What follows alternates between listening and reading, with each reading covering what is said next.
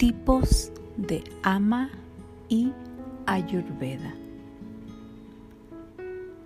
Existen tres tipos de ama. Número 1. Ama común.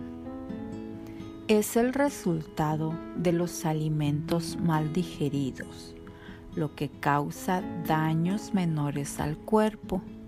Este daño es neutralizado por los antioxidantes y otras enzimas.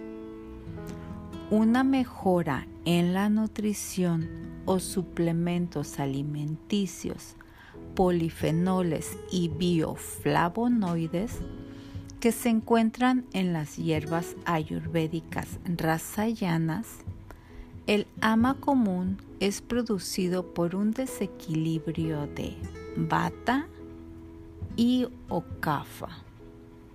Este tipo de ama no es reactivo. Puede bloquear la cadena micro y macro circulatorias que transportan los nutrientes y residuos orgánicos. El problema es que este bloqueo puede provocar perturbaciones en bata, pita y kafa y crear un círculo vicioso.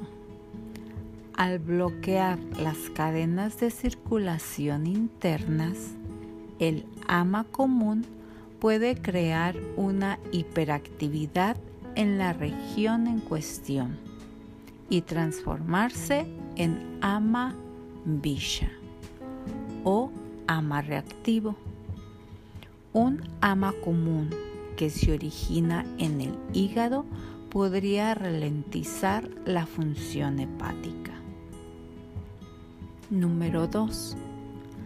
Amavisha. Es una forma de ama avanzada, de ama común. El nivel de ama aumenta debido a la formación de radicales libres en el cuerpo y al aumento de los derivados metabólicos tóxicos. Amavisha significa toxina reactiva. Se produce cuando el ama reactivo producido por Vita entra en contacto con los doshas y datus en el cuerpo. Este nivel de ama puede dañar diferentes órganos, producir reacciones autoinmunes, causar una falta de coordinación entre el cuerpo y la mente, desencadenar diarrea e irritación en los bronquios. Número 3. Garavisha es el mayor concentración de ama en el cuerpo.